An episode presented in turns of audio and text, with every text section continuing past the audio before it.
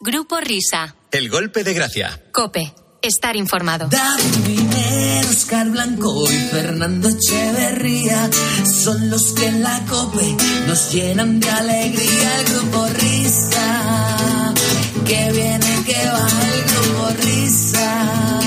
Me parto la camisa, me pinto la sonrisa, si es que no hay nada mejor que el grupo Risa. La COPE, conéctate al grupo Risa.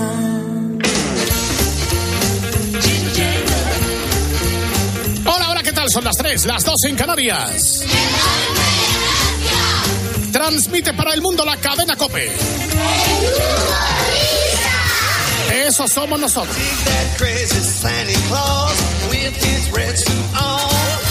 Te estamos dando las buenas tardes, efectivamente, en el golpe de gracia, ausente de fútbol, porque estamos de vacaciones, porque estamos de Navidad, porque estamos de Año Nuevo, porque estamos de fiesta. ¡Despierten! ¡Ya! ¡Vamos, vamos, vamos, vamos! Today is very happy for Spain.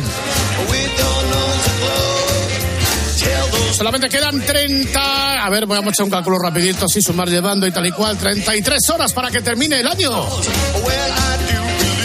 Estamos en esa recta final. Estamos en esos minutos de la basura. Estamos ya saludando en cualquier parte del planeta Tierra, globo terráqueo, al maestro Wapper de España. Hola, hello. Hello, muy buenas tardes a todos y todas. Hola, ¿qué tal, David Miner? Hola Fernando, maestro Whopper, amigos oyentes. Buenas tardes, yo ya estoy preparando el chaqué ¿eh? para el cotillón de mañana. Sí, sí, sí, chaqué, como Dios manda, ¿eh? Hay que estar preparado para dar la bienvenida a un nuevo año. El Wapper también es muy de chaqué, ¿no? Eh, sí, sí. Yo creo que voy a pasar en casa la noche vieja con el pijama ya directamente. Que es- que es un Pijama y una hamburguesa, ¿no? Y ya está, ¿no? Directamente. Oye, no sé si os pasa lo mismo, pero a mí me cuesta más salir, ¿eh? Cuando hay cosas de estas de cotillones y tal, hablando en serio. Acabas de cuesta decirlo de chaqué, estabas ya preparado. Que no. Sí, sí, pero me cuesta mucho. O sea, no es, no es que no vaya a salir, es que me cuesta cada vez más. Yo fiesta sí, pero salir no, pero en casa de, ¿sabes? Ah, amigo. Pero no, de salir, salir no, porque joder, madre, y esto, luego no hay, ta- no hay, no hay taxis, un mancebo. Lo que sí estoy yo es contando la hora. ¿Está por ahí Ramón Chu? Buenas noches. Amigos, ¿qué tal? ¿Cómo Hombre. estáis? Pero Ay, qué alegría. Estoy muy nervioso. Ya sabía. ¿Qué pasa, Luis? Muy buenas tardes. Nervioso porque tengo una acompañante nueva mañana. Exactamente. Estamos ahí con Nana Menes, sobre todo con Jenny Hermoso. Yo ya tengo la uno puesta, estoy esperando ya. El día anterior. Buenas noches. Bueno, pues como decía la canción esta de Mecano, hacemos el balance de lo bueno y malo, cinco minutos más para la cuenta atrás, haciendo balance de cosas que han pasado en el año y de personajes que han desfilado por la antena de la cadena COPE y más concretamente en la noche del Grupo Risa con quienes lo hemos pasado especialmente bien. De repente que nos vimos, tal vez por la resaca que cogimos, otra vez comiendo pizza los domingos. Esta es Soraya. Soraya Arnelas. Está comiendo pizza los domingos. En Nochevieja también. Nochevieja también. tantas veces son las que te Bueno, la verdad es que nosotros no conocíamos de nada a Soraya, más allá de escuchar sus canciones. Y nos citamos una noche con ella y, y echamos un rato muy bueno, muy bueno, ¿verdad que sí? Sobre todo Enrique Cerezo, ¿verdad? Pobrecilla cuando le pusiste la llamada. del- Sí, hombre, la, la- la- la conocíamos de una vez que Paco González en tiempo de juego nos puso ahí la muleta para, para hacer una broma en directo, pero, pero nada más. Y quisimos pues hablar con ella, oye, lo pasamos bien, ¿eh? ¿Eh? sí. Y además bien rica, ¿eh? Eso es. bailar. Charlas entretenidas a la hora de la sobremesa, a la, a la hora del café y cope. Que estés o no estés comiendo pizza, vamos a volver a escuchar otra vez hoy aquí en la radio Soraya Arnelas. Levante. Siento por dentro el calor de un incendio. Porque aún nos queda algo que hablar. Mil canciones. Señoras y señores, desde sus estudios centrales en Villar del Olmo, Madrid. Hola, Soraya Arnela Rubiales. Soraya, buena madrugada. Buenas madrugadas. ¿Qué tal? ¿Qué se siente cuando estás bien? Eh, pues se siente a gustito. Es una cosita así como cosquillitas en la barriga, yo diría. Mm. Sí. Oye, há- háblanos de, de- de esta canción que eh, de alguna manera significa tu enésima reinvención. Hay que ver cómo, cómo cambia todo, los sonidos, las canciones, el optimismo que desprende y la verdad es que es súper quedona, ¿eh? A ver, tengo que, tengo que adaptarme siempre a, a los tiempos, a mis necesidades personales, mis momentos. Y mm, en esta canción, la verdad, no voy a mentir, ¿eh? En esta canción tampoco he, he rebuscado tanto, no me he puesto nada filosófica, no me he puesto nada profunda. He querido hablar, pues, esos domingos de pizza con los amigos, de, pues eso, de, de cuando te recoge una persona que te gusta en el coche y te da una vuelta por la ciudad. Las pequeñas cosas que, pues eso, que te hacen sentirte a gustito. Cuando estás bien, ¿qué es el resultado de qué proyecto exactamente? Bueno, a ver, mm, yo estoy en un punto en el que la última vez que saqué álbum fue la época de pandemia y dije, bueno, pues ahora de momento voy a ir sacando single a single, voy a ir expresando en cada single pues ese momento vital, como, como decía, que estoy viviendo, sin pretensiones. Sí que es verdad que ya me estoy, ya después de, iba a decir 25 singles, pero no, en realidad después de 4 o 5 singles eh, me apetece pues sacar álbum, pero es que los álbumes son muy comprometedores, porque es que te hacen tener como un hilo conductor entre las canciones, ya te exigen un mínimo de unas 10 canciones, es más pasta, es más tiempo. Entonces, ahora mismo, sinceramente, creo que los singles eh, me dan toda la vida. Prefiero gastarme el dinero y toda la energía en un buen single, en una buena producción, un buen videoclip. E ir viendo qué pasa, porque es que el, el mercado está así, el mercado es raro, el mercado a cambia. decir, que tiene, que, ver- tiene que ver con los soportes, ¿no? O sea, tú haces single a Claro. single, como el Cholo Simeone que hace partido a Claro. partido. Efectivamente. Pues tú vas partido a partido, Sí. ¿verdad, Cholo? Pues tú vas single a single, que me imagino que, como decías, tiene que ver con el desarrollo de la industria. Antes tú grababas un LP, la gente lo compraba en las tiendas y ahora también es una cuestión más bien de consumo, ¿no? De plataformas, etcétera, ¿no? La fo- nueva forma de vender la música, ¿no? Sí, sí, y de tiempo, porque al final, ahora cada tres meses los artistas estamos sacando un single, porque se cambia todo y, y- y porque también las radios, las plataformas, pues te piden giros, ¿no? Y te piden nuevos, eh, nuevos datos, nuevos sonidos. Y bueno, pues eso, cada tres meses hay que cambiar. Es que, es que yo en tres meses no puedo hacer un álbum. Entonces, bueno, dices, me planteo los singles poco a poco y ya está. Y vamos viendo poco a poco cómo va la cosa. Y me imagino que ya estarán en rampa de lanzamiento los siguientes, ¿o no? Bueno, pues eh, está en, en rampa de producción un par de singles, porque es verdad que mm, me he animado, me he venido muy arriba con ese single. Y entonces creo que ya lo siguiente, creo no, eh, lo que viene es baile, puro baile de cara al año que viene. Me apetece volver a sacar a todo el mundo a la pista de baile y, y venga, y a bailar para arriba. y a bailar para arriba, insisto, desde tu estudio central de Villar del Olmo. Estábamos hablando antes de empezar el programa. Digo, ¿por dónde está el pueblo ese, Villar del Olmo? ¿Dónde te has ido? Pues mira, esto ya es la, la sierra pegando con Guadalajara. Pertenecemos todavía a Madrid, pero es un pueblito muy bonito, muy bonito. Eh, de Madrid estamos en una urbanización que se llama Eurovillas, que yo no sé si vosotros escuchasteis cuando quisieron abrir aquí Las Vegas, como tipo Las Vegas. Ah, era allí. Las Vegas, Era por aquí, favor. era aquí. Pues era aquí, era aquí en esta zona. Y es verdad que esto es una antigua urbanización americana de los antiguos pilotos del ejército, de los que venían ahí de la. De mm, que se iban a la Guerra Fría. montaron aquí, sí, sí, montaron aquí una, una urbanización muy chula, pues con casas grandes, con 2.000 metros cuadrados de parcela y cosas así. Hola. Y claro, a ver, es que Madrid está muy caro. Nos hemos venido para acá, tenemos, tenemos dos hijas, encanta, tenemos el colegio enfrente de casa y, y tenemos un par de supermercados muy bien. O sea, que es que aquí, aquí tenemos todo lo que necesitamos. La pregunta que hago yo siempre para saber si estos sitios se puede vivir. ¿Hay fibra óptica? Eh, bueno, tengo que decir que de momento sí. Si veis que dejo de hablar, se ha caído. O sea, de momento bien. Está bien. Sí. Esa es la, la pregunta del web. La mía va más a cosas, mm, digamos, más prosaicas. ¿Hay bar? Hay, hay, ¿Hay, hay, cantina? hay- sí, sí, sí, sí. Hay frutería, hay. hay correos, hay, hay de todo. Oh, qué No maravilla. sé. Tenéis corte inglés también ahí en el Pronto. A media hora, a media hora en Alcalá de Henares. Villar del Olmo, ahí, ahí lo tenéis. Bueno, y ya por tu tono de voz y volviendo al tema de la pandemia, por jugar con las palabras, entonces se deduce que ahora en tu vida hay muchas más luces que sombras, ¿verdad? Hombre, yo intento que siempre haya más luces. Sí, la verdad que soy de las que no le gustan las sombras, no me gustan nada. De hecho, cuando llegan, rápidamente llamo a, a la empresa de la luz y le digo, mira, enciéndeme aquí un poquito, dame más power. Aquí súbeme un poquito, sube un poquito el poder de, de la luz en casa. No, no me gusta. Yo soy, soy una mujer entrenada para, para, para estar con una sonrisa hasta en los peores momentos. O sea, no me gusta, no me gusta regocijarme en, en, en lo que viene siendo la mierda. No, no. Bravo. No. Parece mentira, ¿verdad, Soraya? Pero dentro de un par de años ya vas a cumplir 20 años en el candelabro, como decía aquella, desde que ingresaste en la academia, ¿eh? Pensaba que me ibas a decir que iba a cumplir 20. Digo, no, ya tengo 41. O sea, ya estoy. Pues bien llevados, bien llevados. Mejor que nosotros. No, mejor que nosotros. Es que la noche es muy mala, chicos. Los programas nocturnos son muy malos. Bueno, a nosotros no lo vas a decir. Cansan mucho. Es que tenéis que. Vais a contratiempo de la gente, macho. Vais Es muy a ir-. ¿Verdad? Sí, sí. Claro. Claro. Aquí donde la veis, eh, Soraya, ahí en su pueblo, en Valencia Alcántara, Sí. ¿verdad? provincia de Sí, Cáceres. correcto. Cuando, cuando era muy chica, muy chica, empezó en la radio.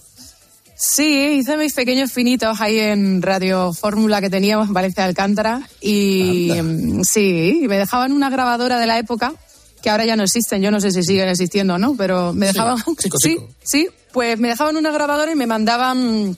Yo no sé si para que me callara o algo, pero me mandaban por, los por las tiendas del pueblo a hacer entrevistas a, a, a la gente, bueno, pues el que tenía la frutería, pues yo iba y le decía, bueno, cuéntenos, ¿qué tienen ustedes aquí? ¿Qué venden? Entonces les hacía promoción del, del negocio, me sacaban de la radio un ratito con la grabadora y me llamaban Sorayita del Moral, porque como era rubia, en aquel momento era la, pues un poquito la Sorayita, la Isma del Moral de, de Valencia de Alcántara.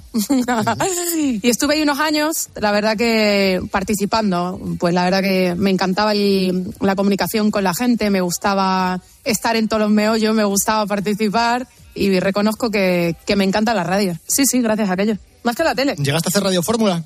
No, Radio Fórmula no. Yo solamente participaba en un par de secciones, en la de las entrevistas, y luego tenía otra que era la de dedicatoria de las canciones. Ah, Pero era un programa. buena. Esa es muy buena, Esa muy buena. era muy buena. Sí. me gustaba mucho. La gente llamaba, pedía la canción favorita y se la dedicaba a quien quería y bueno, y yo recogía las llamadas. De hecho, te iba a decir que a ver si querías presentar una canción tuya, a ver qué tal quedaba. A Sí, sí, sí, por favor, por favor. Sí, sí, hola, Sí. estáis aquí en la cadena COPE, queridos amigos. No sé qué canción quiere. Bueno, venga, esta misma. Esta misma. La- ¿Sabes cuál es, no? Sí, o sea, cuando estás bien. bueno, queridos amigos, eh, bueno, a quién, cariño, yo le decía, cariño, ¿a quién quieres dedicarle la canción? Venga, ¿quién se Hola, anima? Soraya, buenas. Quiero Hola. dedicársela a mi madre, Ay, ¿cómo se llama tu madre? eh, Josefina. Ramón. Venga, pues Sí. Josefina, ahí tienes a tu hijo Sí. que te quiere dedicar esta canción de cuando estás bien. Cuando estás. Te manda un beso enorme. Gracias, Soraya. A ti, guapo. Hace meses que te pienso y no Oye, pues la habéis cuadrado, ¿eh? Muy bien, cuadrando el disco ahí. Ese sido el técnico vuestro, que es muy No, bueno. no, perdona, menos mal, menos mal que lo tuyo de la radio no prosperó, porque si no más de uno y más de dos estamos ahora comiendo un bocadillo en la calle, ¿eh? Qué barbaridad. La verdad que yo creo que cuando eres niño lo haces todo con mucha ilusión y, y eso es lo más importante.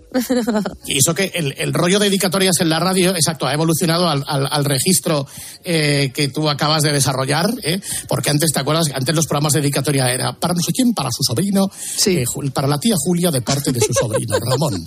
Sobrinos, primos y demás familia que dedican a la tía Julia esta canción de no sé. Sí, sí, sí, es una cosa maravillosa esto de la radio, que insisto, menos mal que no prosperó, pero para que veáis la cantidad de Haris en las que se ha metido Soraya, luego de la radio vas a una empresa que veréis que no tiene mucho que ver con el mundo radiofónico, que es Telepizza. Sí, estuve en Telepizza, es verdad. Tú trabajaste en Telepizza, ¿no? A ver, es que tenía. Yo cuando me quedé en Madrid, eh, que, que me quedé obligada en realidad, porque mi madre me quería devolver al pueblo y yo le dije que yo al pueblo no volvía ni loca, vamos. Entonces mi madre me dijo, bueno, ok, pues si te quedas en Madrid tienes que trabajar, tienes que pagarte tú tus gastos, tus cosas. Muy bien, muy bien. Y, Muy claro. bien. Como tiene que ser. claro. Y entonces pues me metí entre, entre otros sitios, porque también estuve en otros sitios, pero eh, Telepizza, yo me acuerdo de ir con los pantalones vaqueros de vuelta a la... Ahí donde las monjas, porque es que mi madre me dejó en, un, en una residencia de monjas, ¿sabes? No se fiaba mucho de mí. Y entonces yo volví a la residencia de monjas con los bolsillos llenos de, de- de queso, mozzarella, de jamón de york Maravilla. y cosas de esas. Pero bueno, por lo menos me sacaban unas perrillas. ¿En qué Telepizza? Bien. ¿En cuál, cuál estabas? Pues mira, yo estaba en la Plaza del Senado, ahí estaba el Colegio de las Monjas, pues uno que había al lado de Gran Vía, uno haciendo esquina, pasa que no me acuerdo ahora cómo se llamaba, lo han quitado, ¿eh? ya no está, ¿eh? Ahora hay una cafetería allí. Oh. Pensé que tendríamos una placa tuya o algo en la entrada. Cabrones, lo han quitado. ¿Eres de, la- de las que cogía el teléfono? Ahora No, Telepizza la no, no, ahora no. ya. Yo estaba dentro en cocina. La atiendes ahora ya, la atiendes ahora La ya. atiendes ahora ya. Estaba en cocina, estaba dentro. Estaba haciendo las masas, Ah, bien, bien. eh, descongelando las masas, sí, y echándoles el tomate, la mozzarella y todas estas cosas. Y mientras buscándote la vida eh, hasta que la cosa desemboca, te hace azafata, ya no de vuelo, que eso es después, pero por ejemplo. Oye, estáis muy puestos. ¿Cómo sabéis todo esto? Sí, ¿Quién sí, os ha dado todo esto? Muy puestos, no te vamos a decir de qué. Pero. ¿qué significa en tu mundo de azafata cuando empezar? Háblalo de café quijano, que eso a mí me gusta. Joder, bueno, bueno, lo de café quizás es que es muy bueno eso. Porque resulta que, claro, eh, cuando empiezas a hacer mm, el curso de azafata, hay una época que haces prácticas, ¿no? Te van gratis, como siempre. Te llevan de prácticas por todos los ferias y congresos de Madrid. Y en una de esas, pues me mandaron a lo que era el, el, el Wizzing Center de ahora, que entonces era el pabellón de los deportes de Madrid. De la Comunidad de Madrid. Correcto. El Palacio de Deportes, pues me acuerdo que me mandaron a un concierto de Café Quijano al camerino de ellos para ser azafata de Café Quijano. Madre mía. A las bebidas, a, las a lo que hiciera albóndigas, falta. lo que pidieras, ¿no? Todo. Sí, sí, las pipas, los, las almendras garrapiñadas. Eso está muy bien, eso está muy bien porque que un artista haya estado en los, en los dos extremos de la balanza es, es muy Claro. enriquecedor. Es muy guay, es muy guay. También os tengo que contar, aunque creo que esto luego lo hablaremos, lo de azafata de vuelo, no quisiera yo adelantarme, pero sí que es verdad que también me ha pasado como azafata muchas cosas, ¿eh? Con artistas. Ah, sí. Muchas cosas. Pero co- contables Sí, todas, sí. o muchas no contables. Sí, contables, contables. O sea, Ya, pues, de- por- alguna de algún otro artista, ya que estamos Venga, aquí, mira. que no nos oye nadie a estas horas. Pues, pues mira, no nos escucha nadie, pero luego cuando contamos las anecdotitas, luego salen por todos lados. Pero bueno, eso- eso sí que es verdad.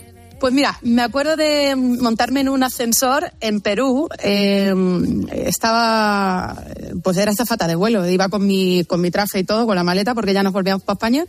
Y de repente, cuando salgo del ascensor, me encuentro a Alex Ubago entrando Ostras, en mi ascensor, hombre. porque estaba de gira. Con el autotune bajo el brazo. no. No iba solo, iba solo, iba solo. Haciendo amigos. O sea, que estábamos compartiendo hotel, Hotel, ese sí. día, en Miraflores, en la zona de Miraflores, que era donde yo siempre me quedaba cuando era zapata de vuelo. Y luego he tenido la suerte de llevar en el avión a Rocío Jurado, eh, también he llevado a Paz Vega.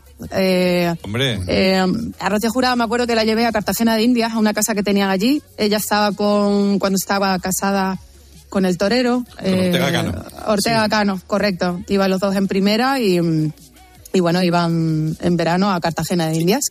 Y me acuerdo llevarlos. Y siendo Sí. azafata, eh, en algún momento cuando traslaste con esta gente, llegaste a pensar, jo, el día que yo sea artista, eh, seguro que no me voy a comportar así, o seguro que no voy a hacer esto, o seguro que no voy a hacer lo otro. Pues mira, yo reconozco que hubo un momento en el que dejé de pensar en la música, solo consumirla, es decir, me ponía los cascos, me volvía loca porque ha sido mi pasión toda la vida, pero cuando empecé a volar fui muy feliz. Yo me lo pasé muy bien siendo azafata de vuelo, he recorrido mucho mundo. Transoceánico, la- ¿no? Siempre. Sí, sí, sí, y aparte el Caribe, sobre todo que era Caribe. Me tocaba mucho lo que era Santo Domingo, Punta Cana, Zona de conflicto, todo. Sí. todo eso, sí. Toda esa zona de conflicto para el que va y se pone la pulsera esa que le entra todo, porque eso sí que viene con un conflicto. Luego no se quieren volver. Pero nosotras íbamos y nos tirábamos allí una semanita, porque teníamos pocos aviones, entonces entre que llegábamos, estábamos allí, el avión se volvía para España, recogía pasaje y volvía, había pasado una semana. Yo me volvía con unas quemaduras de tercer grado, porque claro, lo blanca que soy, ahí en la playa, venía con los paños de vinagre en el avión, y esto no estoy exagerando, es real, ¿vale? Me iba a la playa, me quedaba dormida y, y claro, volvía, pues imagínate. Bueno, eh, tú has tenido la suerte entonces de, Sí. de llevar en tu avión a grandes personalidades, pero yo creo que de tu época de azafata, la mayor suerte que has tenido ha sido no llevarnos a nosotros. Sí, Porque nosotros entonces éramos un equipo muy grande de gente Guau. eh, cuando hacíamos la jungla y éramos la cruz Sí. de las azafatas. ¿Tú hacías las demostraciones de los vuelos? Claro, claro, por supuesto. Eso hay que Bueno. hacerlo, te lo tienes que saber siempre. Pues que sepas que nosotros cuando estábamos en un avión y la azafata empezaba a hacer los gestos de la demostración, nosotros nos poníamos a cantar la Macarena. A cantar la macarena. O sea, Entonces- vosotros erais del grupito, esos Eh, sí, sí, que... Sí, sí. O sea, nosotros íbamos en el avión con un megáfono, íbamos eh, pegando gritos. Esto nos pasó una- vez en un vuelo, que sacamos el megáfono justo antes de despegar y entonces por el megáfono dijimos, montando rampas. Y claro, de repente todo ¿Y el mundo... Sí, ¿En sí, sí. sí, Por el sí. megáfono, sí. Sí, sí. Todo el mundo corriendo. Todo el mundo corriendo de un lado para ¿Por otro. Madre mía, Y, qué y malo. dice una azafata que yo lo oí mientras corría, pues yo he ido montando rampas. Confundiendo ahí al personal. Qué cabrones. Qué cabrones. No, no, sí, pero sí. había azafatas cuando hacíamos la... Algunas les daba ata- se reían, Hombre. ¿eh? ataque de risa y no Hombre. podían terminar la... Sí, con lo de la Macarena sí, con lo de la Macarena había ataques de risa. Y si no era de las azafatas del pasaje, porque claro, en cuanto hacías coincidir el hay Macarena con las salidas de emergencia, entonces No, no, me lo veo, me lo veo. me Soraya, lo veo. y, y cuando coincidías Dime. con grandes artistas en el avión, ¿tuviste el arranque de, de- de cantarlas en directo ahí in situ? ¿O, Nada, o de darles algunas cintas que tenías por ahí por Nada, si acaso te encontrabas con... No, Nada, no me ha sido, lo mío ha sido todo como muy poco a poco. Yo en la época de volar me dediqué a volar, me dediqué a recorrer el mundo, a pegarme las mejores excursiones que podía, a probar toda la gastronomía que podía, a conocer a mucha gente muy interesante. Y, ya está. Y es verdad que os digo que en esa época de, de ser azafata, en esos dos años y pico, casi tres que estuve, que tampoco fue mucho, pero es que mm, lo de azafata da para mucho, ¿eh? O sea, vuelas muchísimo cada Hombre. semana, cada mes. Vivías en una zona de Y, riesgo que es mm, Tenerife, ¿no? Sí, Tenerife Sur, el Sur, que es peor Eso, todavía. eso. O sea, ahí sí que ahí está eh, en ebullición. Bueno, a mí me gustaban mucho los guiris, ¿eh? A mí siempre me, me gustó mucho echarme novios guiris, Ah, entonces me venía muy bien. Esos años fueron muy buenos, pero me olvidé de la música puntualmente, de verdad, que es que... ¿Ah, sí? Sí, sí, porque yo no, yo no- lo mío no era, yo no estaba obcecada ¿no? con el tema de, de la música. Yo quería, yo tenía hecho un pacto ahí con el, con el tiempo y con el universo y yo sabía que tarde o temprano llegaría el momento, pero cuando llegase iba a ser para siempre. Y no me disfruté del camino, la verdad. Por eso te digo que ahora, a día de hoy, a mí, yo he quemado muchas balas. En 41 años he recorrido ya muchos países, he viajado mucho, que de hecho nos las vemos y las deseamos en casa, mi marido y yo, cuando tenemos que elegir, yo digo, no, ahí he estado yo ya. No, aquí- no. El pobre cada vez que propone nuevo destino, el pobre dice, pues no sé, porque no sé dónde me voy a llevar a mi mujer. Así es que por eso he vivido, he vivido muchas cosas bonitas. No me arrepiento de nada y cuando llegó la música, llegó por completo y me he dedicado por completo a la música, claro. Y llegó en 2005 cuando aterrizas en Operación Triunfo, que además tú tienes la particularidad, al contrario que los otros concursantes, que de alguna manera tenían relación con el mundo de la música, tú no tenías ninguna, ¿no? Tú no eras cantante profesional desde ningún aspecto. O sea, No, no, no. Y, tampoco tenía, tampoco tenía familiares, no tenía contactos, nada, nada. Yo entré en el mundo de la música en Operación Triunfo, pasé los castings pertinentes y cuando entré, eso sí, dije, ¿cómo? Yo me quedo aquí, pero vamos, me puse como la, el- en la primera fila de clase, como los niños sabijondos, como digo yo. Y me hice muy buena, muy buena estudiante de Operación Triunfo y escuché muy bien a mis, a mis profesores mm, y ya está. Y es lo único que hice, aprovechar muy bien el tiempo en operación, en la academia me refiero.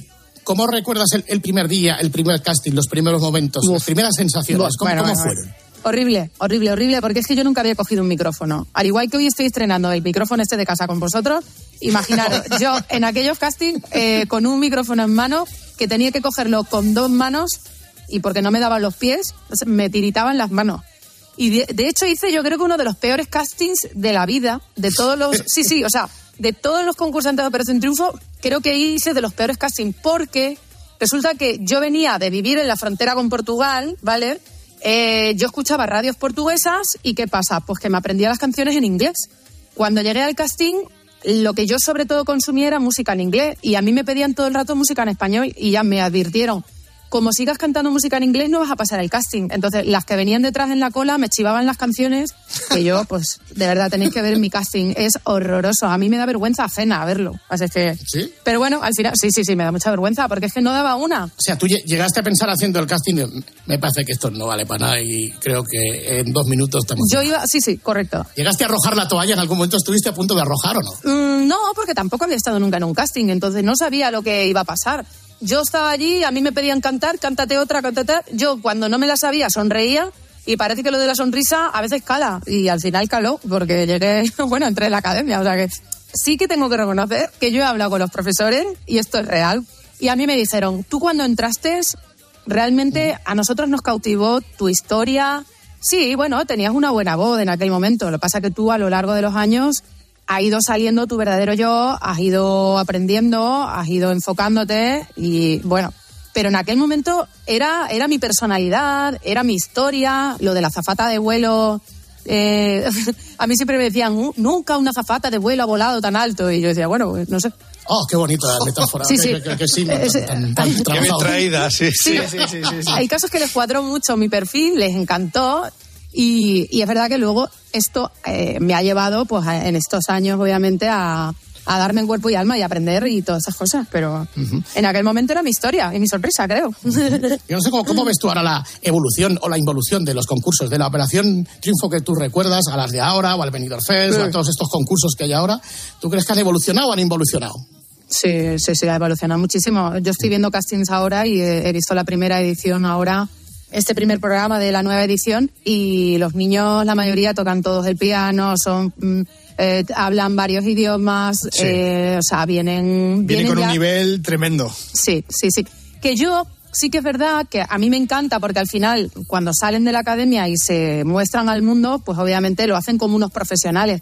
Pero es verdad que eh, se desvirtúa un poco lo que era la imagen de Operación Triunfo del momento, ¿no? El momento era gente que era muy normal, que llegaba a conseguir su sueño a través de una academia, Claro, pero que no había contacto real, no eran profesionales. Pero es que los niños de hoy en día se han presentado ya un montón de castings, vienen ya de escuelas de canto y de... Y, o sea, es que ya vienen con un nivel Artistas de carrera ya, directamente. correcto, Sí, correcto. En lugar de gente de la calle que tú la rescatas, por decirlo de alguna forma, Sí. y le metes en la, en la academia precisamente para que aprendan a ser lo que al final acaban siendo. que me parece mucho más profesional. O sea, es decir, es una, una operación triunfo ya profesional. Pero el de la época, la gente podía llegar a sentirse identificado, ¿no? Exacto. Con esos personajes con los que éramos de. Ah, pues era, pues yo qué sé, juez. era juez y lo dejó todo por, por ser cantante.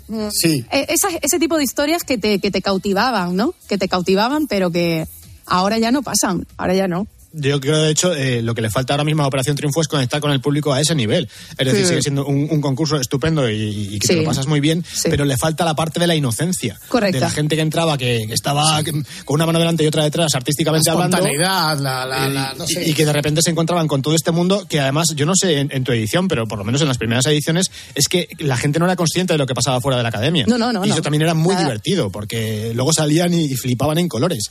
También, también tenemos que reconocer que el fenómeno fan de aquella época no es el fenómeno fan de ahora.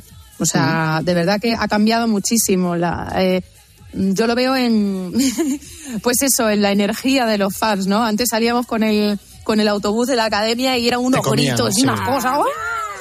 Y ahora es como todo mucho más comedido. Es como, bueno, sí, me gusta, pero han cambiado los tiempos. No podemos comparar porque son cosas muy diferentes. Pero es verdad que, que se agradece, es verdad, esa evolución en los artistas de ahora, pero también se agradecía, como vosotros decíais, esa ingenuidad de, de lo de antes. Han cambiado los tiempos, sí. Han cambiado los tiempos. De todas maneras, tú, eh, cuando termina Operación Triunfo, ya te, digamos que afrontas tu carrera profesional Sí. y cuando ya grabas tus primeros discos, es cuando me imagino que tú sientes que dices, amigos, ha llegado la hora de la verdad, ¿no? A mí me costó mucho quitarme el traje de azafata, ¿eh? De hecho, me decían ¿Ah, sí? muchas veces, sí, me decían muchas veces mi, bueno, los productores con los que trabajaba y tal, Soraya, deja ya de pensar como una azafata de vuelo. Ya no eres azafata de vuelo. Y a mí me costaba, porque es verdad que, como vosotros decíais, dentro de la academia nosotros no sabíamos qué pasaba afuera. Yo no firmé ni siquiera mi finiquito, lo hicieron mis padres por mí, porque eran mis tutores, eh, con el contrato que yo tenía de aviación. Entré siendo azafata de vuelo y cuando salí ya tenía pagado el finiquito, habían firmado mis padres, o sea, de verdad, psicológicamente te cuesta romper un poco con el pasado, con el pasado reciente, porque eran tres meses y medio, o sea que cambia todo muchísimo. Entonces, cuando ya te metes en gira, pues eh, me decían, despabila, Soraya. Y hasta que yo empecé a soltarme, soltarme y decir, también te digo una cosa, a mí me pasa, yo no sé si a vosotros os ha pasado, cuando empiezas a salir en los medios, yo vengo de una familia de pueblo humilde, que estoy súper orgullosa, ¿eh? Ojo, pero mi madre y mi padre siempre es como, mira a ver, no se te vayan los pies del suelo, mira a ver, no se te vaya, que Sí, luego, mira a ver, claro. y es como eso todo el rato, es como un, Sí, sí, sí. joder, ¿me dejas que disfrute de todo esto?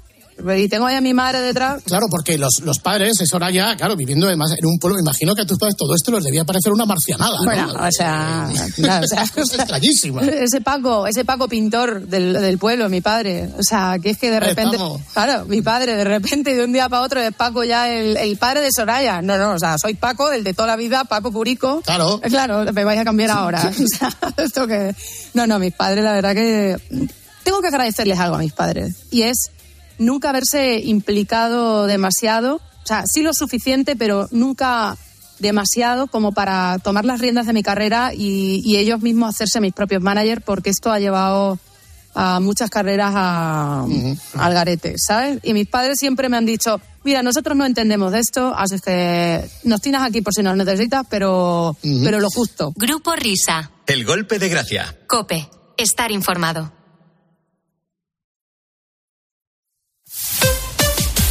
Escuchas Cope. Y recuerda, la mejor experiencia y el mejor sonido solo los encuentras en cope.es y en la aplicación móvil. Descárgatela. Jaume Serra es una cava familiar que sigue fiel a su tierra y a sus orígenes, liderando en la actualidad la elaboración de cava en nuestro país. Una bodega donde se unen tradición, calidad y un fuerte compromiso con el medio ambiente. Jaume Serra, para brindar y celebrar los momentos más especiales de tu vida. Cava Jaume Serra. UMAS, mutua especialista en seguros para el sector educativo. Ofrecemos una solución integral para los colegios y guarderías. Daños patrimoniales, responsabilidad civil, accidentes de alumnos. Más de 1.400 centros ya confían en nosotros. Visítanos en umas.es. UMAS, más de 40 años de vocación de servicio. ¿Y tú? ¿Por qué necesitas fluchos? Porque es tiempo de pensar en lo que te gusta, en la moda que te hace sentir vivo, chic, casual, sport. Nueva colección de otoño-invierno de Fluchos. La nueva moda que viene y la tecnología más avanzada en comodidad unidas en tus zapatos. ¿Y tú por qué necesitas fluchos? Fluchos. Comodidad absoluta. En el Museo del Oro de Bogotá se conserva una curiosa colección de objetos de oro. Tienen mil años de antigüedad y algunos de ellos presentan un aspecto aerodinámico ¿no? de los modernos aviones. He traído una figura, es un halcón que fue encontrado a finales del siglo XIX en Saqqara, que lanzándolo simplemente por el aire de, de, fin de su despacho, eh, vio que aquello planeaba. planeaba. Los martes a las once y media de la mañana, Javier Sierra en Herrera en Cope. Alucina.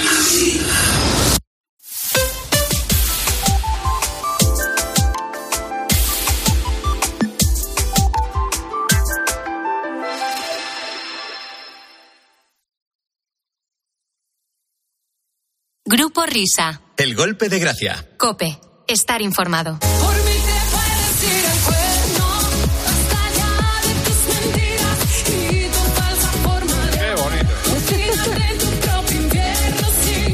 Es lo que 18 años después ha hecho Shakira con Piqué, por mí Total. que fue el cuerno. Casi fuiste precursora de todas estas cosas, ¿eh? Esta canción me encanta, ¿eh? No, no, o sea, está muy bien. Esta canción marcó un, un momento en el pues en el mercado musical de los 2000 mandando al cuerno, que a mí me daba mucho miedo cantar esta canción porque yo decía, yo no sé cómo se va a tomar el público esto. Y a mí, mi productor, que era colombiano, Quique Santander, me decía, Hombre, grandísimo, Quique Santander, por favor. Quique Santander. Por favor, Total. hay que entrevistarlo a ese hombre. ¿eh? Total, Sí, sí, sí, pues, pues este hombre la verdad que habla muy tranquilo, pero da muy buenos titulares, o sea que yo lo entrevistaría. La cuestión es que él siempre me decía, Sorayita, en su país eh, les gusta la polémica, cántela, se va a convertir en un éxito, efectivamente, se convirtió en un éxito. A mí me encantaba. o sea, es- Dios mío.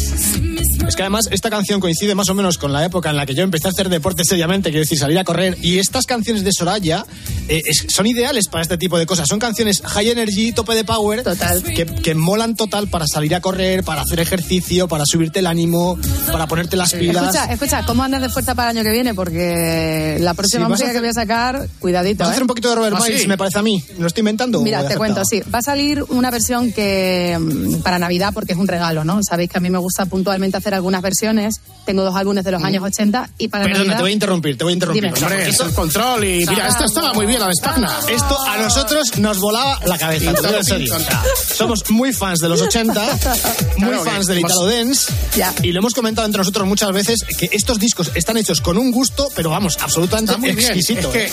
claro, por cuestiones de edad, nosotros nos hemos tra- tragado todo el Italo Dance y toda la música de baile de los 80, pero enterita, de arriba abajo y claro, Sí. pues la conocemos a saco. No, no, y la o verdad sea- es que te quedó muy lograda, muy lograda el Call Me de Spagna, señoras y señores, Soraya, que sonaba así.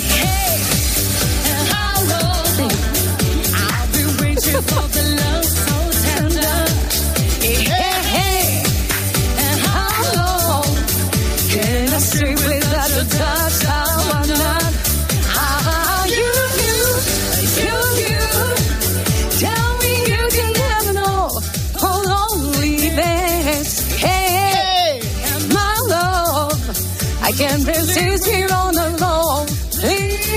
Que vas a despertar a la niña, vas a despertar a las niñas y ya verás que... No, la verdad es que en este terreno estás en tu salsa. Sí. Fue, fue una buena idea esto de los discos de los 80, ¿eh? ¿O no? Sí. Pues no fue mía, la verdad. Tengo que decir que eso. Vaya. No, no, no, no, está bien, me encanta, me encanta, porque eso son el típico, la lección de humildad de no te pienses que todo lo que mm, creas en tu cabeza es lo mejor. Y, y entonces eso fue Ricardo Campoy, que era el presidente de Vale Music en la época, y Narcís Rebollo, que es el Sí. actual presidente de, de Universal España. Me dijeron, Sorayita, te pega mucho este rollo, la música de baile, tal, ¿por qué no hacemos un, un álbum de los 80? Yo dije, perdona, digo, no, yo quiero hacer mi música, mm, nuevos temas, tal. Y ellos me dijeron, haznos caso, tal. Y después de mucho discutir, dice, bueno, vamos a hacer lo que os dé la gana, vosotros, ya está. Y al final, bueno, pues disco de platino, disco de no sé qué. Y yo, bueno, pues vamos a tener que sacar otro álbum de esto, ¿no? ¿O ¿Qué pasa aquí? Y, y la verdad es que han funcionado muy bien. Dos tazas, dos tazas, es que están fenomenales. ¿eh? Sí.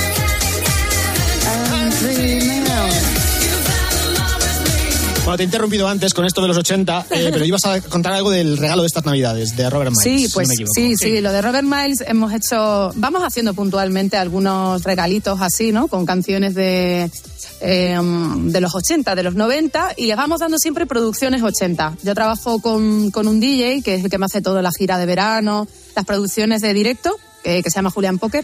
Entonces de vez en cuando nos juntamos en su estudio y mm, que está más cerca de Madrid, por supuesto. y entonces, Bien. entonces nos vamos al estudio, es que, claro, nos vamos al estudio y hacemos este tipo de locuras, ¿no? Cogemos temas de los eh, noventas, y les damos una versión ochentera y este tema de Robert Miles lo hemos fusionado con la base de, mm, de la historia interminable.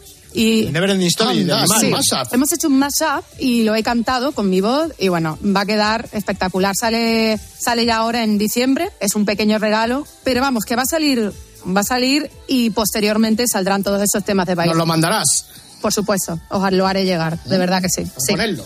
A ponerlo. Sí, sí, sí. Eh, Soraya, la verdad es que hemos llegado al Dime. momento crítico de la charla. Vaya. Porque tenemos que confesarnos, nos tenemos que entregar. Venga. Eh, fuimos nosotros. ¿Quién es? Eh, hace unos años te gastamos una vacilada en, en el programa de tiempo de juego. Lo sé. Eh, creo que era en la época de la pandemia. Entonces, claro, tiempo de juego pues fue un programa de fútbol. sin Jugasteis fútbol. conmigo, con mi Había que corazón. entretener a la gente. Hay que decir que le llama a Soraya Enrique Cerezo, nuestro Enrique Cerezo. Hola Enrique, buenas tardes. Buenas, buenas noches. madrugadas. Buenas noches, buenas Buenas madrugadas. Hola, Buenas Soraya. noches. ¡Hombre! ¿Cómo estamos?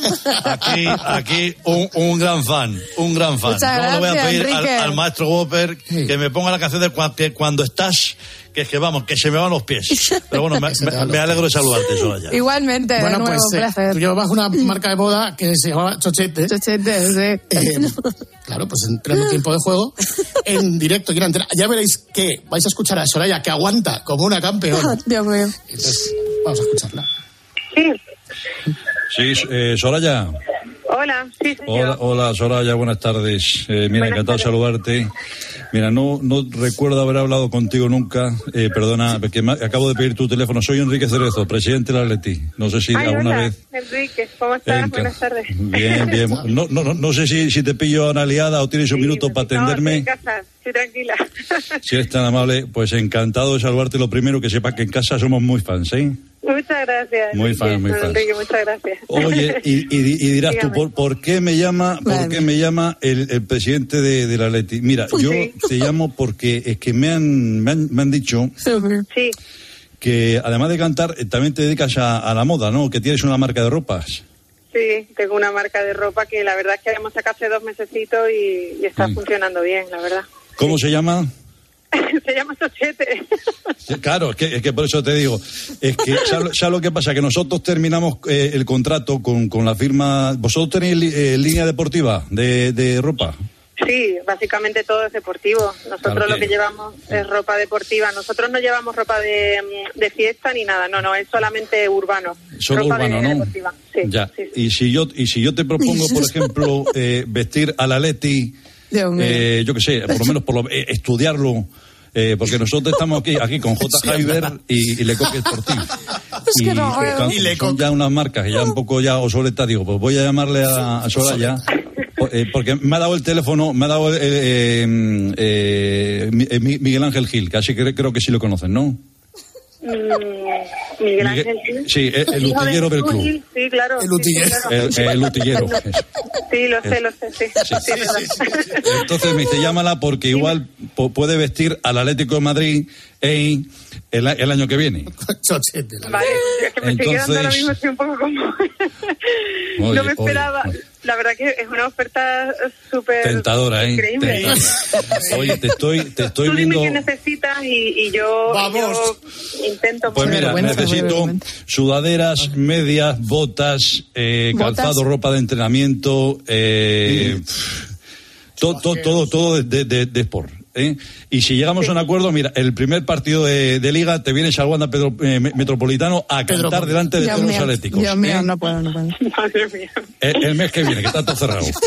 El mes que- Pero ya necesitáis darle si no había fútbol. Ya, ya, ya, ya, ya, ya. Qué vergüenza, mí-. Yo lo que quería saber es si Chochete tiene línea deportiva y tú me dices que sí. Y si podemos sí, vamos vestir. Ver. Sí. Nosotros, no, sí, lo que pasa que es verdad, Sí. zapatillas no tenemos. Nosotros zapatillas sí que no, No podemos. tenéis, ¿Cómo está aguanta- aguantando ahí, eh? Joder, Ropa con- interior tenéis para, para el, para el equipo femenino también. Entonces, Se puede, escúchame, se puede conseguir lo buenas que quiera. tardes. Sí, sí, sí. Oye, te estoy viendo aquí en Google imágenes con ropa de chochete. Oye, estás bien rica, ¿eh? Está guapísima, ¿eh? Ah, muchas gracias. Sí, sí, sí. Oye, pues mira, vamos a hacer una cosa. Eh, a Dios partir de, de- de ahora, yo ya me quedo con, con tu número de teléfono. ¿eh? Y como te digo, me lo ha pasado Mi- Miguel Ángel Gil, que es el que corta las entradas aquí a la gente y pasa el torno en el club. No, hombre, Y- no, tanto no será. Oye, ¿cuánto pagarías tú por vestir al Atleti? ¿Cuánto pagaría yo? Yo, pues, hombre, a ver, vamos a ver una cocina. Yo, mm, a ver, partiendo de la base, yo te voy a decir una cosa, no te voy a mentir. Yo soy del Real Madrid. ¿vale? No te voy a mentir, ya va a empezar No, soy no, del Real Madrid. escúchame. Que yo, escúchame. que yo también, ¿eh? ¿Cómo vas a ser Real Madrid? Anda, calla, que no. No, mira, escúchame un segundito. Yo, a ver, yo te puedo servir. Yo esto lo hago por dinero. No, no, sí, seguro que no. Si es que ya a estas alturas ya no. No sabe por dónde salir, A ver, pobre. yo te voy a contar una cosa. Yo sudaderas te puedo A ver, dejar. dime. Yo puedo, Pues ya, ya. yo puedo, yo, yo puedo, yo puedo conseguir sudaderas, puedo conseguir cosas, pero, pero no puedo vestir mm, a un equipo como Está el aguantando como una crack, Sí, ¿eh? básicamente porque porque nosotros estamos empezando y no creo que, que podamos que Pues yo, lo que nosotros, altura, lo que verdad. nosotros queremos es ayudaros porque ya el nombre necesita un nuevo impulso. El Simeone.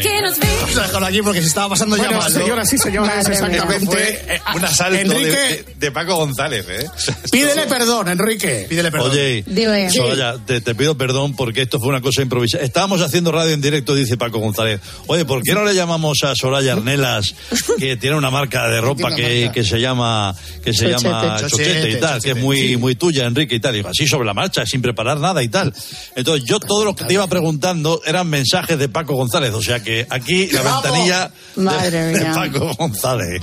Pues me lo tragué No, entero. pero, Me tragué la broma entera. Al final llegó un No, hombre. momento cuando empezaste con lo del pollo, yo Sí. dije yo. mm, Sí, sí, sí. Ya. ahí estamos. Ahí Sí, sí, sí, se, sí, se nos sí. notó demasiado, se nos vio demasiado el plumero, ¿eh? Ahí ya dije yo, ahí, Exacto. pero bueno, lo demás me lo tragué. Ya, de hecho, al final ya lo del Madrid fue para joder. En realidad, ya lo dije ya para.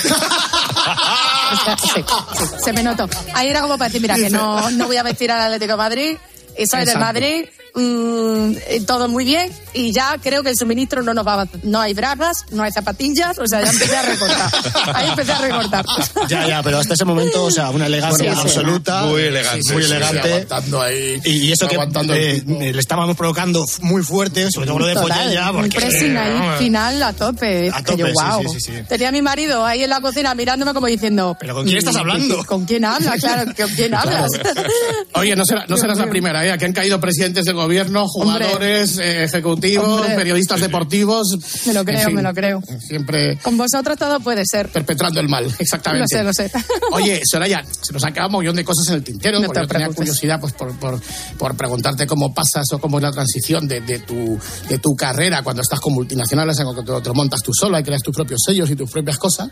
Pero, como se suele decir, la frase súper hecha, el tiempo en la radio es oro. Oye, nos emplazamos para otro día, que hemos echado un rato muy bueno. Venga, yo ya tengo, ya tengo todo el dispositivo ya planteado. Montado ahí. sí, sí. No lo toques, no lo toques, no, déjalo ahí. Lo voy a dejar ahí. Vale, lo dejo ahí.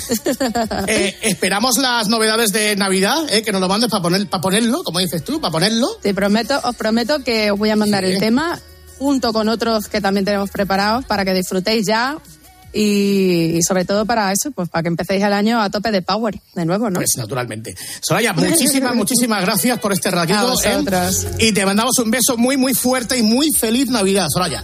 Igualmente, chicos, muchas gracias por este ratito que ha estado fantástico. Ahora, ahora de fiesta todo el mundo. ¡Allá que vamos! La resaca que cogimos otra vez comiendo pizza los domingos. Grupo Risa. El golpe de gracia. Cope. Estar informado. Bueno, pues durante estas fiestas iremos escuchando alguna que otra charla, como esta de Soraya. Y ahora quien vamos a saludar es al gran Axel Torres. Hola, Axel. Hola, ¿qué tal? Buenas tardes. ¿Qué tal, amigos? Eh, muy bien. Eh, en realidad estamos en el golpe de gracia de tiempo de juego, aunque ausentes de fútbol. Eh, recuerdo que una tarde eh, nos contaste cómo quedó la, era la configuración del Mundial de Marruecos, Portugal y España 2030, ¿no? Sí, 2030. Eh, bueno, España, Portugal, Marruecos, en lo que más cerca nos toca. Eh, y Paraguay, Argentina y Uruguay eh, ahí en, en América. O sea, son, es- exacto. eh, muchos primera países semana. para el Mundial. La primera 2030. semana es en el Paraguay, Uruguay y Argentina. Luego ya España, Portugal, Marruecos. Entonces, claro, es que es un lío.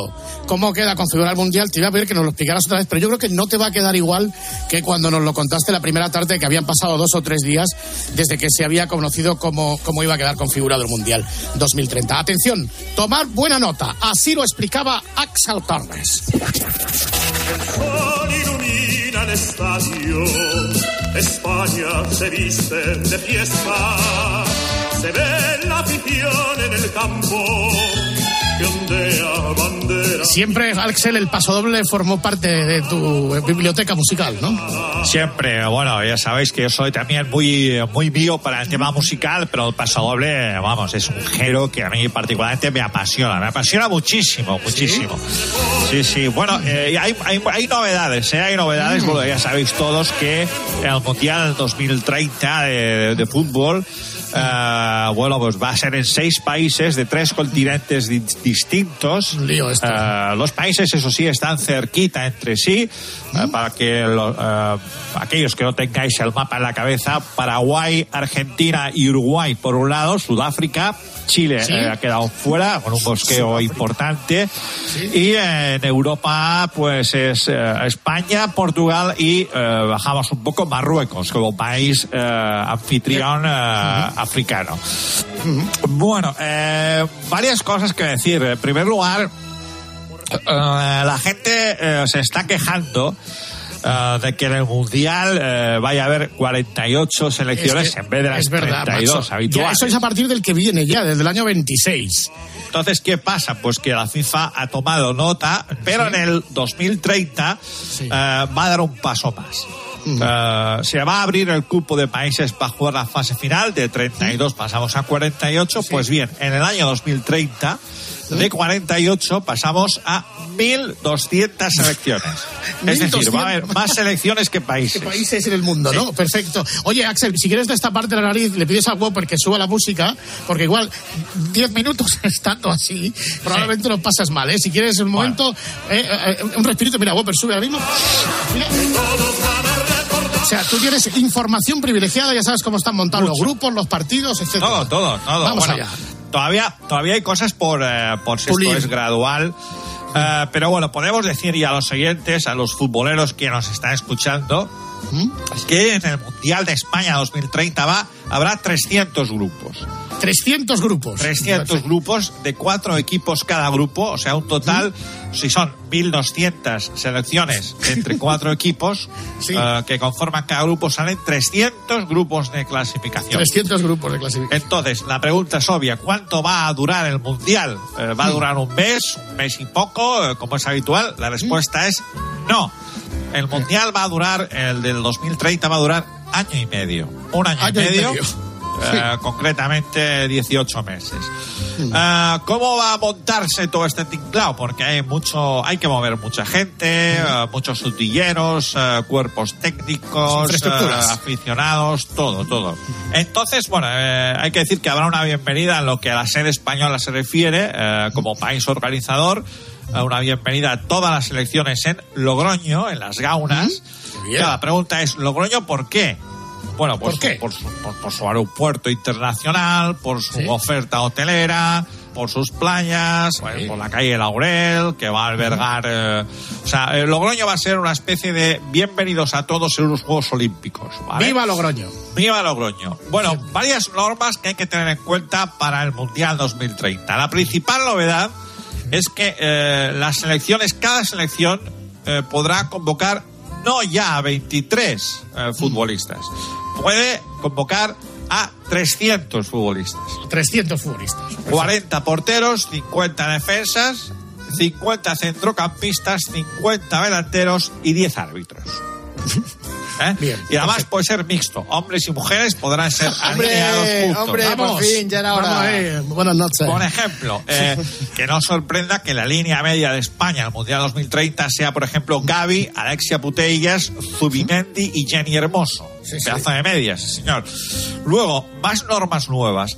Se juegue donde se juegue el partido, eh, al final del mismo las selecciones, obligatoriamente, eh, tendrán que eh, volver al hotel de concentración asignado previamente al comienzo del Mundial. Siempre el mismo. Es decir, por ejemplo, si Francia tiene su cuartel general en Almendralejo y juega en Paraguay, via- viaja a Paraguay y al terminar el partido vuelve a Almendralejo. Almendralejo. Y si el siguiente partido es en Argentina, todos para Argentina. Desde Almendralejo y luego vuelve, bueno, desde Almendralejo sería lo ideal. Eh, a ver si hacen el aeropuerto internacional Sí. ese que dice que van a hacer porque si no tienen que ir a Barajas. Como No hay ni trenes como para hacer el, el aeropuerto Eso en es. Extremadura. Luego, más cosas. Partido inaugural, ya lo tenemos, el partido Mm, inaugural. guay. Va a ser el Ruanda-Burundi. Sí. Y va a ser en América. Y eh, se va a jugar entre los 30 primeros minutos en Uruguay, 30 minutos siguientes en Argentina y los 30 siguientes últimos minutos en Paraguay. Ah, más asuntos. La final no será en el Bernabéu. Ha No. habido quejas de Marruecos, por lo tanto, tenemos dos posibles nuevos escenarios para la final. El Salto del Caballo en Toledo Magnífico. o el estadio de Ocouto en Orense. Me encanta. mejor todavía. Esto queda todavía, hay que decidirlo. Muchos oyentes ahora mismo estarán diciendo, bueno, España, ¿y qué pasa con nuestra selección, con, eh, con nuestro país? Bueno, España como es organizadora, eh, tendrá sede fija, ¿vale? ¿Qué es? Jugará eh, en Buenos Aires. Claro, con nuestros hermanos. En Setúbal y en Tánger. Y el campo por excelencia, Pero- eh, como todo el mundo puede suponer, de España será, ole, ole, ole, será. Ipurúa. En Eibar, ese es el campo de España. O sea, tendrá sede fija en Buenos Aires, Setúbal. Sí, pero como se trata de mancomunar un poco todo y eh, Sí. un poco rollo, todos somos hermanos, pues al final la sede fija será una, Buenos Aires, Setúbal y Tánger. Bien, Uruguay. Todos los partidos de Uruguay los eh, jugará en Marruecos, en Casablanca, para evitar principalmente los desplazamientos masivos de, de sus eh, aficionados. Ah, bueno, ¿qué hay de Argentina? Eh, bueno, los, los partidos de Argentina, los tres primeros, el- el- los partidos de la fase de grupo, el primero será en la bombonera, ¿vale? Bien. Buenos El segundo será cerquita también, en Butarque. El Leganés, eh, sí. En Leganés. Y el tercero en un campo icónico para todos los argentinos que es Wembley. Sí, en Inglaterra. En, en Wembley, en La Inglaterra. Malvina. Exacto. Bueno, alguno, alguno se preguntará, bueno, Inglaterra, pero si no es sede del Mundial. Sí. Tranquilos, amigos, que quedan siete años y la FIFA, clic, clic, ya sabemos. Exacto. Bueno, a partir de los octavos de final, las prórrogas, de haberlas, se jugarán en estadios distintos. ¿Cómo es es decir, supongamos, Inglaterra-Congo. Eh, Primer partido de semifinal, que sabemos que se va a jugar en Montilivi, en Girona. En Girona, sí. Pues imaginemos, eh, partido de octavos de final. Inglaterra-Congo. Eh, se llega al final del partido, imaginemos, con un empate a cero. ¿Que hay prórroga? Todos al Estadio Centenario de Montevideo. ¿Vale? Vamos a ver. y el público también va. Sí, sí, No, el público, vamos, si tiene pasta, pues puede ir con el equipo, si no, se queda viendo la tele. Que es, eh, llega al final de la prórroga y se sigue con empate y llegamos a los penaltis. Todos al Pizjuán. A Sevilla. Todos a Sevilla. Entonces, eh, dicho lo cual, eh, ya podemos informar a los oyentes cómo ha quedado el grupo 1 de, de los 300. eh, Ya lo podemos informar, quedan siete años para que se sortee y ya lo podemos y informar, además, ¿no? eh, vamos a decir dónde se van a jugar esos primeros partidos del grupo 1. Por ejemplo, Congo-Escocia. Este eh, partido se jugará en el Salto del Caballo, en Toledo. Toledo, perfecto. Vietnam-Suecia, en el Colombino. En Huelva. Tailandia-Alemania, en el Estadio Municipal de Chapín. ¿Eso dónde está? En Jerez. sí. En Jerez. Bangladesh-Holanda. Francisco Velaera. En Almendralejo. Kirguistán-Singapur, en el. Estadio de los Pajaritos. Todos En a Soria. Soria. Perdóname, un Kirguistán-Singapur llena campos, ¿eh? A mí lo que más me, eh, me asusta este partido del Kirguistán-Singapur va a ser el precio de las entradas. Yo creo que no van a bajar. De 1.500, 2.000 euros la peor entrada. Dinamarca, ya voy rápidamente, en este grupo 1, Dinamarca-Martinica se jugará en el Carlos Belmonte Albacete. En Albacete, muy bien. El Andorra-Tonga, que me encanta este partido, el Andorra-Tonga se jugará en la Nova Creu Alta. El Canadá, Islas Marianas en el Estadio Uncal de Irún. Sí. ¿vale? Está Joseba muy contento con esta opción. El Chipre, Islas Cook en el Báltico. El México, Isla Mauricio en Castalia. En Castellón. El Macao Bahrein en el Alcaraz de Huesca. Sí.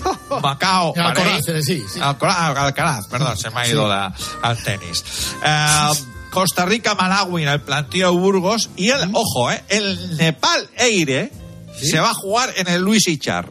En Mallorca. Hay que reconstruirlo. Está en obras. Está en obras. Está en bueno, obras. ya podemos eh, anunciar con tanto trasiego cuál es el patrocinador principal del Mundial, que es Renfe.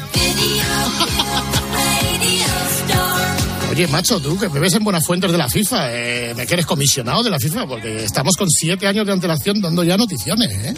Bueno, eh, para eso estamos. Eh, yo, como consejero auxiliar de la FIFA, cuando me entero de este tipo de cosas, pues hay que, pues hay que, hay que contarlas, porque hay muchísimas novedades. Lo más impactante, esos, esas 1.200 selecciones que van a eh, participar en el Mundial cuando no hay ni mil países en el mundo. O sea, ya se puede dar prisa. Sí, sí, sí, señor. La FIFA rompiendo todos los registros y nos tendrá informados puntualmente, como siempre, el gran Axel Torres, el nuevo comisionado de la FIFA, que me imagino que ahora se va a ver al Nottingham Forest Sub-12. Adiós, Axel. Adeu. Pero Southampton sigue fatal.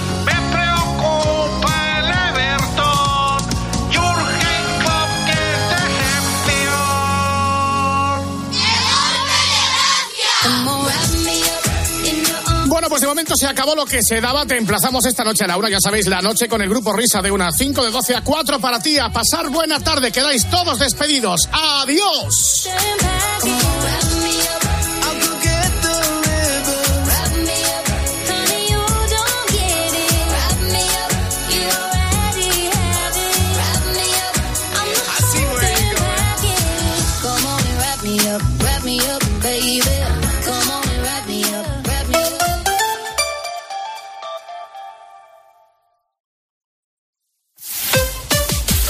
Escuchas Cope. Y recuerda, la mejor experiencia y el mejor sonido solo los encuentras en cope.es y en la aplicación móvil. Descárgatela. En la Tierra somos más de 7.000 millones de personas y todos generamos residuos. ¿De verdad crees que el usar y tirar va a durar para siempre? En Sigaus damos nuevas vidas a un residuo tan contaminante como el aceite usado de tu coche. Sigaus, contigo somos economía circular. Hay dos tipos de motoristas, los moteros que se saludan por la carretera y los mutueros que hacen lo mismo pero por menos dinero. Vente a la mutua con tu seguro de moto y te bajamos su precio sea cual sea. Llama al 91 555 5555. Hay dos tipos de motoristas, los que son mutueros y los que lo van a ser. Condiciones en mutua.es. ¿Listos para el invierno? ¿Listos para el ahorro? Pues adelante con las ofertas. En Leroy Merlin tienes los mejores precios en calefacción, iluminación, decoración y todo lo necesario para recibir el invierno y celebrar con los tuyos. Aprovecha nuestras ofertas hasta el 28 de diciembre. Compra en leroymerlin.es en la app en el 910 49 99 99 o ven a tu tienda Leroy Merlin. Por la noche en la radio. Todo lo que ocurre en el deporte y las exclusivas de Juanma Castaño. Hace semanas contó Foto aquí en el partidazo y en tiempo de juego sobre que había la posibilidad de que los medios con derecho, las televisiones con derechos, tuvieran acceso a los audios de las revisiones de VAR. Hoy hemos sabido que esto se va a producir por primera vez en la Supercopa de España. Sí, el primer partido va a ser histórico. De lunes a la viernes de once y media de la noche a una y media de la madrugada, todo pasa en el partidazo de Cope. Todo pasa en Cope.